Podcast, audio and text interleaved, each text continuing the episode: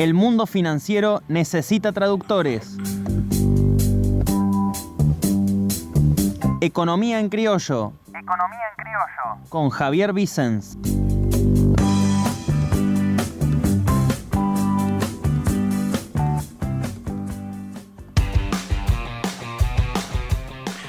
Un nuevo viernes para seguir hablando de esta economía en criollo y para ello ya estamos en comunicación telefónica con Javier Vicen, periodista y economista. ¿Cómo te va Javi? Muy buenos días. Hola, muy buenos días. ¿Cómo les va? Que tengan un buen viernes. Espero que estén arrancando con todo este último día de la semana hábil. Y le estamos poniendo toda la energía, así llegamos al viernes y después descansamos el fin de. ¿Cómo está Javi? Hoy vamos a hablar de algo que uno que no conoce mucho no sabe si es buena o mala noticia. Argentina llegó a un acuerdo con el Club de París para extender plazos y no caer en default. Esto va a ser, o sea, eh, la prórroga que se logró es hasta el 31 de julio. Eh, ¿Esto es bueno? ¿Es malo? Bueno, Susi, ¿cómo te va? Buen día.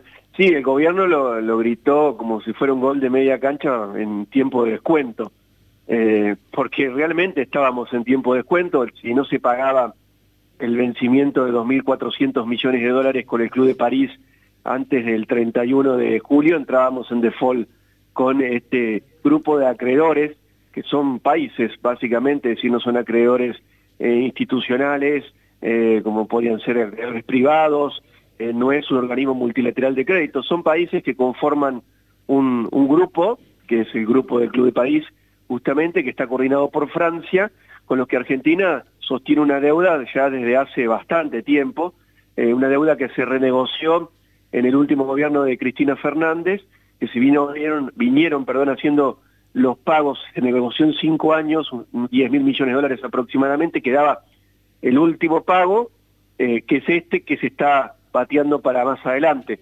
El gobierno eh, consiguió tiempo, o si ganó tiempo, eh, como bien decís vos, eh, ¿qué hubiera pasado? no? Esa es la pregunta. ¿Qué hubiera pasado si no se pagaba y entrábamos en default? Pero también está bueno preguntarse qué hubiera pasado si pagábamos. Porque 2.400 millones de dólares, a veces lo que pasa con la deuda es como una gran abstracción. Eh, 2.400 millones de dólares uh, significa casi tres veces el superávit de cuenta corriente del primer trimestre del año, es decir, el superávit del sector externo de Argentina. Significa un poco menos, mil millones menos, de eh, lo que crecieron las reservas eh, a lo largo de estos seis meses del año, ¿no? con precios récord de la soja. Es decir, que haber pagado eh, hubiera generado sin duda un inconveniente financiero para la Argentina. Y después está el tema de qué hubiera pasado si no pagaban, no pagábamos cuáles hubieran sido las consecuencias, y esa es una buena pregunta que, hace Susi. Eh, Martín Guzmán, eh, en la conferencia de prensa que dio informando este acuerdo, eh, dijo que las consecuencias macroeconómicas y la inestabilidad que hubiera generado pagar como no pagar hubieran sido muy malas para la Argentina. Y después está el tema de ¿Qué implica no haberle pagado al Club de París? Que yo les mencionaba que es un grupo de países. Ahora, ¿quiénes son los grupos, los países que conforman este grupo? Miren, está Alemania, Francia, Estados Unidos, Inglaterra, Japón, esos son básicamente eh, los países, más eh, le podemos sumar España. Eh, es decir, ¿quiénes son? Si los, nos ponemos a ver en detalle. Son los mismos países que integran eh, la mesa que toma las decisiones en el Fondo Monetario Internacional. Con lo cual, como todos sabemos, tenemos una deuda mucho más abultada que los 2.400 millones que dejamos de pagar, eh, que ganamos este puente de tiempo, como dijo Martín Guzmán, eh, que hay que pagar entre el año que viene y el próximo, si no se renegocia. Y este año, con el Fondo Monetario Internacional, hay que pagar 4.400 millones que vencen entre septiembre y diciembre. Ya nos debo haber mareado con los números de la deuda. Pero lo que pasa es que la deuda con los organismos multilaterales es tanta, tanta y tan compleja de negociar porque, en definitiva, esto incluye eh, las relaciones bilaterales de Argentina con el resto de los países, o multilaterales. Es decir, no es la deuda privada que Argentina ya renegoció. Esto es bastante más complejo. Javi, y en este dime y diretes, ¿no? De, números, de negociaciones, también como un poco para pasar el limpio, ¿ayuda al país eh, eh, este tiempo, ¿no? Que, que, marca Martín Guzmán, el tranquilizar la, la, economía del país? Bueno, es una, una palabra que usa seguido el ministro de Economía, tranquilizar la economía. Yo creo, creo que tiene que ver con la inestabilidad macroeconómica lo que dice. Eh, ayuda sí, porque no hay, no hay plata para pagarla. O sea, eso me parece que es lo que tenemos que ser conscientes. Les, vuelvo a repetir, el superávit de cuenta corriente, 690 millones de dólares en el primer trimestre, 3.300 millones de dólares lo que creció en las reservas, que están escasas las reservas, son muy escasas. Eh, imagínense eh, de, dejar o pagar y disminuir eh, las reservas en ese, en ese monto. Hubiera significado más inestabilidad, ¿en dónde? En el dólar, ¿no? Eh, ¿Qué dijo Martín Guzmán? Y me parece que también es una frase muy interesante en una entrevista con, con el gato silvestre en C5N. Dijo, la deuda no es una cuestión abstracta, la deuda afecta la vida de la gente. ¿Bien? Y, eso me parece que hay, que hay que ser consciente. Ustedes estaban informando los datos sobre desempleo eh, antes de, de tomar contacto conmigo. Ahora, ¿qué impacto tiene la deuda sobre el desempleo? ¿El pagar o el no pagar? Bien, esas son preguntas que tenemos que hacer. ¿Qué impacto tiene sobre la pobreza? Y hablé con un economista muy prestigioso eh, hace unos días, con Matías Ragnerman, que es el economista jefe de la consultora Ecolatina. Consultora eh, que ya tiene una dilatada trayectoria que fundó en su momento Roberto Labaña, que forma parte del grupo de consultoras que releva el Banco Central para ver cuáles son las expectativas respecto a la situación futura de la economía. ¿Y qué le pregunté a Matías Ragnerman? Le pregunté cuáles son las consecuencias de no pagar al Fondo Monetario Internacional, y en definitiva es tampoco haberle pagado al, al, Club de París, en el ciudadano de a pie. ¿Qué, cuáles son las consecuencias en el comerciante? ¿Cuáles son las consecuencias en el, en el laburante? Y esto, esto dijo Matías Ragnerman al respecto. El comerciante que nos está escuchando, eh, la, familia que nos está escuchando, el, hombre y la mujer de, a pie de la calle, ¿cuáles serían las consecuencias negativas de no llegar a un acuerdo con el Fondo Monetario?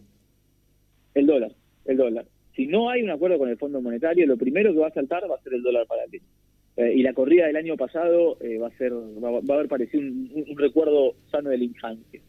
Eh, si no hay un acuerdo con el, con el FMI, se va a disparar primero el dólar paralelo y después posiblemente el dólar oficial, e incluso es probable que también se, endurezca el yen. Eh, esos son los la, variable que hay que tener en cuenta, con su impacto obviamente sobre la inflación y los salarios. Pero, pero si uno piensa que el gobierno no va a acordar con el FMI, no es lo que yo creo. Si alguien lo, lo piensa, lo que tiene que hacer es ir a comprar dólares. Clarito, ¿no? Muy claro, sí. Eh, claro, a uno le queda la sensación de que, bien, se tranquilizó la economía, pero ¿qué va a pasar después? Yo eh, te invito, Javi, a que lo sigamos analizando en próximos encuentros a ver eh, cómo, porque si se junta la deuda que tenemos con el FMI con el momento en que tengamos que pagar la del Club de París, bueno, vamos a estar un poco complicados. Pero si querés lo hablamos en la próxima, porque te tenemos que felicitar. Has asumido un lugar muy importante en la política local y tiene que ver con la presidencia del socialismo de Río Cuarto. Sí, así es, un gran desafío. Muchas gracias Susana, un gran desafío el de conducir el Partido Socialista de la Ciudad de Río Cuarto, este histórico partido ya con 125 años de historia en la política argentina, y un gran desafío en lo personal y también en lo colectivo, asumir una comisión directiva que me toca presidir, eh, en momentos que, yo digo, no son los mejores momentos para hacer política, podría decirse, pero yo creo que son los momentos que más necesarios hacer política.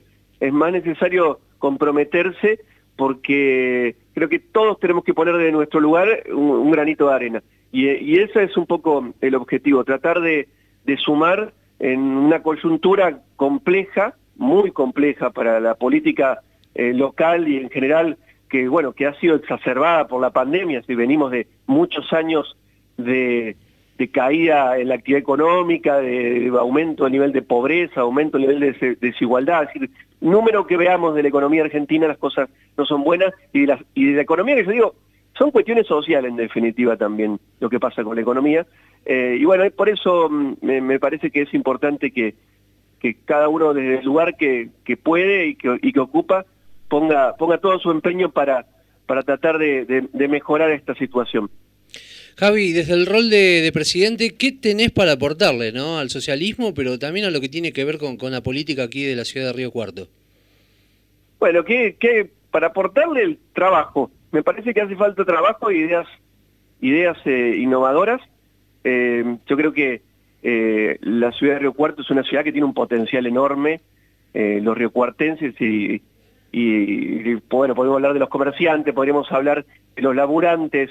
Me parece que es una sociedad muy, muy creativa, que tiene mucho empuje y que hace falta eh, organización y, sumar, sumar laburo y sumar nuevas ideas para que todo ese empuje que tiene la ciudad de Río Cuarto eh, se concrete en mejorar las oportunidades, mejorar las oportunidades de empleo, de desarrollo. Y bueno, eso es un poco lo que, lo que tenemos para, para ofrecerle. Y a nivel nacional, lo que hay que hacer, me parece a mí, es, sumar alguna alternativa política, tratar de construir una alternativa política distinta a las alternativas políticas que están en disputa, que son las alternativas políticas de la grieta. yo creo que la grieta no suma, eh, de hecho me parece que la grieta nos está haciendo mucho mal y hace falta alguna alternativa distinta a esa que ofrezca cosas eh, novedosas, cosas diferentes. O sea, no, no para decir no estamos dentro de la grieta y ofrecemos lo mismo. O sea, me parece que hay que, hay que ofrecer cosas novedosas, diferentes, que salgan, salgan de, de lo habitual para solucionar los problemas de empleo, para solucionar los problemas de pobreza y, y poner ahí una voz eh, distinta a estas voces que yo creo que ya no dialogan, son voces que, que, se gritan y que no se llega nunca a, la solución de los, de los verdaderos problemas que tiene eh, eh, los ciudadanos eh, argentinos, problemas que tienen que ver justamente con todo esto, con la falta de empleo, con la desigualdad, con los niveles de pobreza, con los problemas de educación. Y ahí vamos a poner todo el empeño y, y a mí me toca conducir el socialismo local y eso creo que es el rol el rol que, que, tengo que asumir y que tengo que poner todo mi esfuerzo.